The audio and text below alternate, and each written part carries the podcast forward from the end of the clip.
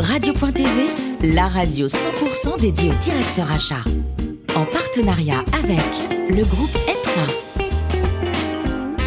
Bonjour à toutes et à tous, bienvenue à bord de CPO Radio.tv. Vous êtes plus de 12 000 directeurs des achats et dirigeants d'entreprise à nous écouter chaque semaine un podcast. Réagissez sur les réseaux sociaux, sur notre compte Twitter CPO Radio-du-bas TV à mes côtés pour co-animer cette émission. Laurent Chartres, directeur d'EPSA, opération et procurement. Et puis Gilles Navarro, rédacteur en chef adjoint de CPO Radio.tv. Bonjour à tous les deux. Bonjour. Gilles, est-ce que le bien-être est strictement réservé aux femmes selon vous? Voilà une question que l'on peut poser à Stéphane Fosten-Lebac, directeur des achats et de la supply chain de Naos. Bonjour Stéphane. Bonjour.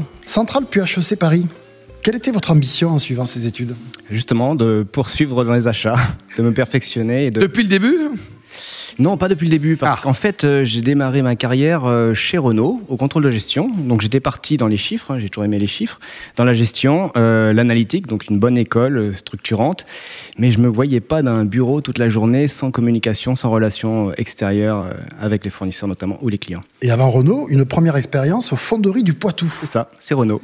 C'est ça. C'est Renault, c'est en fait c'était l'usine qui fabriquait les carters et les culasses moteurs. les carters et les culasses moteurs, très bien.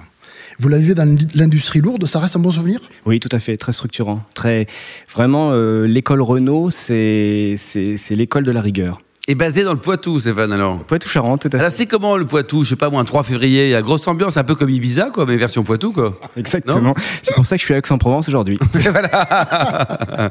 Gilles? Vous démarrez dans le monde des achats chez Léa Nature, hein, qui est une entreprise de produits naturels et biologiques qui est basée à La Rochelle, je crois, dans la région de La Rochelle. Tout à fait. Comment s'est déroulé ce cheminement? En fait, justement, euh, après Renault, j'ai voulu euh, aller dans le monde euh, de la start-up, l'agilité, euh, euh, vraiment le dynamisme. Et puis cette start-up basée à La Rochelle, j'ai eu la, chance de pouvoir choisir à chaque fois mes lieux de, de travail et de vie. Euh, c'est une belle aventure. Vraiment, l'ADN de cette société correspondait à la mienne. Vraiment, le, le développement durable, la RSE, le bien-être du personnel. Vraiment, j'ai eu un très très bon souvenir. Charles Kloboukov, qui est le, fondateur, c'est devenu un ami maintenant. Euh, vraiment une belle expérience de, cette société. Très belle personne, très belle société. Alors chez Léa Nature, le monde de la cosmétique vous ouvre des perspectives que vous confortez en rejoignant le département des achats du groupe Naos. C'était une suite logique dans votre progression professionnelle. Tout à fait. En fait, euh, je ne suis pas parti du groupe Léa Nature pour les valeurs. Au contraire, j'adhérais à ces valeurs.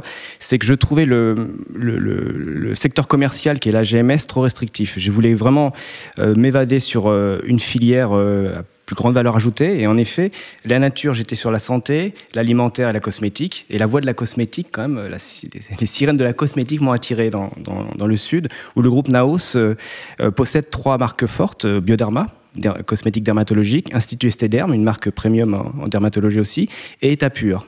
Peut-être préciser que le groupe NOS est basé à Aix-en-Provence. Aix-en-Provence, 3000 euh, personnes en effet et 600 millions d'euros de chiffre d'affaires. Uniquement français ou il y a également une résonance internationale? Alors une résonance internationale puisqu'on a, on a l'ambition toujours de, capter toujours plus de pays. Nous sommes rendus à 45 filiales et nous ouvrons deux filiales par an.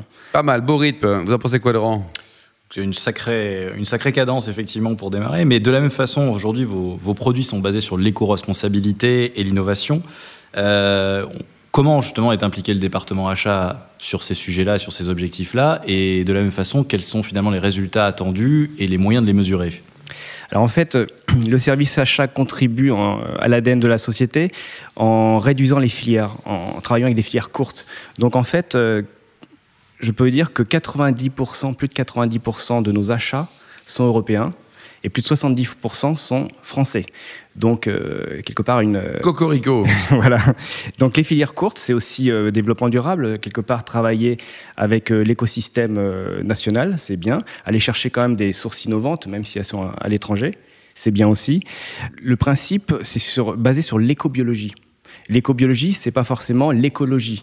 Ça va de pair, mais l'écobiologie, c'est quelque part, la peau est un écosystème qui évolue dans son milieu naturel, qui est, euh, bah, la pollution, c'est tout ça. Il faut traiter quelque part en profondeur sans, sans euh, euh, trop de couches, sans trop exagérer sur les, sur les actifs. Donc c'est le juste nécessaire pour, pour le bien-être de la peau.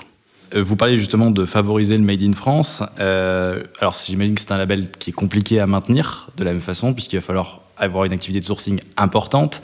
Euh, comment est-ce que justement vous amenez euh, bah, vos acheteurs à aller rechercher euh, bah, les pépites françaises, voire limitrophes?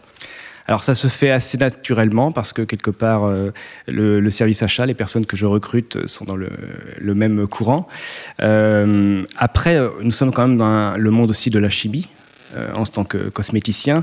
Et la chimie, euh, les matières premières sont situées quand même dans l'est de la France, le nord de la France ou euh, vers l'Allemagne.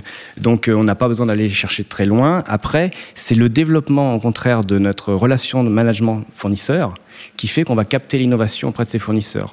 Mieux on est avec nos partenaires, plus on capte l'innovation auprès d'eux. De la même façon, dans le cadre, vous, vous, avez évoqué à un moment donné la partie gestion des catégories C. Donc vous avez un groupement aujourd'hui avec d'autres structures euh, de la même activité que vous. Euh, ma question est double en fait. Aujourd'hui, est-ce que c'est quelque chose que vous voyez évoluer de façon pérenne ou bien est-ce que c'est, je dirais, la gestion des catégories C est quelque chose qui est amené à dériver vers le digital et peut-être vers des marketplaces alors, ce n'est pas incompatible. L'un et l'autre ne sont pas incompatibles. Au contraire. En fait, si j'ai créé un groupement d'acheteurs, il y a déjà 13 ans, euh, s'il existe encore, c'est qu'il a, qu'il a son utilité. Euh, quand je l'ai créé, c'est tout simplement pour euh, sortir un peu les acheteurs de, de leur leur autarcie. Tout le monde. Combien d'acheteurs au total dans le groupement Maintenant, nous sommes 280 acheteurs. Ah, c'est important. Mais hein. je compte bien capter les 800 adhérents du Cosmed. En fait, le Cosmed, c'est une association des cosméticiens de France et chaque, euh, chaque société, surtout des, des, PME, taille moyenne, ont les mêmes problématiques que nous. Hein. Euh, quand on est seul face à un marché, c'est long à sourcer, c'est difficile à qualifier et plus compliqué à, acheter, sachant que chacun se, se, focalise sur les achats stratégiques dans son entreprise. Donc, l'idée, je me suis rapproché de, du Cosmed euh, et au conseil d'administration, j'ai j'ai proposé de monter un groupement d'acheteurs, d'y passer du temps tous les mois euh, comme, euh, comme euh, leader et petit à petit former d'autres acheteurs. Et au bout d'un moment, chacun apporte ses meilleures sources. Au bout d'un moment, quand on a des bons fournisseurs, autant les partager entre nous, sachant qu'on est sur des achats non stratégiques. Là encore, les achats stratégiques, on se les protège, on se les garde, mais ce qui n'est pas stratégique, du film étirable, des palettes. Oui, c'est ça, on peut discuter les bonnes paquets. On a tout intérêt à les acheter ensemble. Et tout type de métier représenté au sein du groupement alors? Oui, bien et service en effet. Ouais, bien et service. Ça va jusqu'aux avocats, euh, tout le reste. Mais ça se digitalise, pour répondre à votre question, ça se digitalise parce qu'en effet, la digitalisation, c'est quelque part euh, faciliter euh, la gestion humaine. Tout ce qui est rébarbatif, récurrent, ça se digitalise. Euh. Et vous passez beaucoup de temps, Stéphane, à, rechercher, à rencontrer des, nouveaux fournisseurs, c'est ceux qui les, les pépites de demain, ou alors donner leur chance à des petites boîtes? Alors, j'ai un service achat qui, est quand même sur le terrain, mais euh, j'y passe aussi du temps, pas forcément que sur les achats cadres, euh, tout type de fournisseur. En effet, dès lors que ça peut être une innovation, dès lors que ça, ça rentre dans notre ADN, notre courant d'affaires, qu'on fait du développement durable avec eux, j'aime les pas? Vous dites pourquoi pas?